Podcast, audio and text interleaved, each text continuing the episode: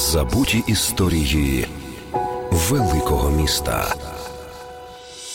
Ювелірна крамниця Майкапара.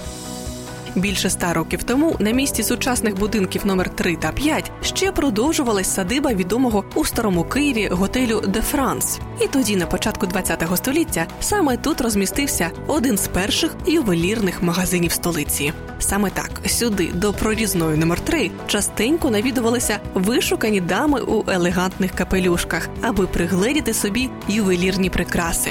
Завідував цим раєм для жінок купець караїм Майкапар. Цікаво, що з прізвищем Майкапар кияни асоціюють не ювеліра, а музиканта. І справді саме завдяки видатному музикантові Самоїлу Майкапару серед киян навіть існувала думка, що тут продавалися музичні інструменти і ноти. Доказом того, що київський Майкапар був ювеліром, слугують антикварні срібні ложечки зі знайомим гравіюванням Ю Майкапар. Окрім ювелірного магазину Майкапара, на території садиби готелю де Франс знаходився і київський відділ відомого у Європі електротехнічного товариства Шукарт і Ко. Створив його інженер Зігмунд Шукарт. У нас у Києві фірма продавала англійські самовсмоктуючі газодвигуни заводу братів Крослі Лімітед, що у Манчестері. Їх безперервно діючі апарати слугували для виробництва газу з вугілля. Ця продукція користувалася великим попитом у добу активного промислового розвитку краю.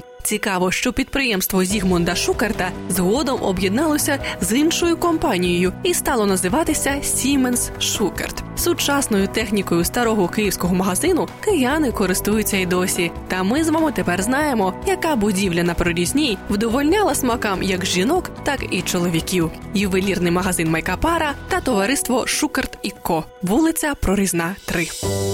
Забуті історії великого міста з Оленою Моренцовою. Повна версія щонеділі о 13 на радіо Вісті.